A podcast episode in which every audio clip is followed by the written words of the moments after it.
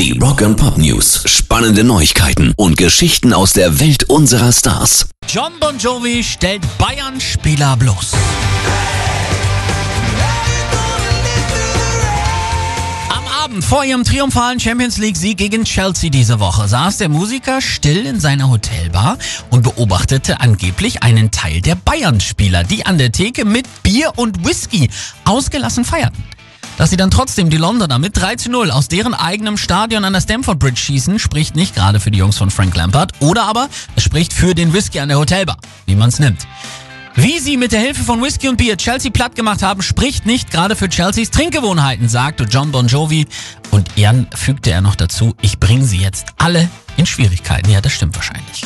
Rock and Pop News. Die Gerüchte ums neue ACDC-Album werden heißer und heißer. Erst ihr Kumpel Eddie Trunk, der meint, die Scheibe kommt schon bald und im Oktober gibt's eine neue Tour. Jetzt legt Twisted Sister Frontmann Dee Snyder nach und erzählt von seinem Abendessen mit Sänger Brian Johnson.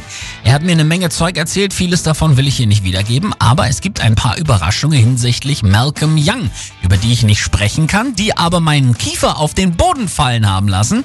Ich kann sagen, dass er präsent sein wird. Das werden folglich ACDC sein, wie wir sie kennen und lieben. Danke, die. Wir bleiben sehr gespannt. Pairs Rock and Pop News.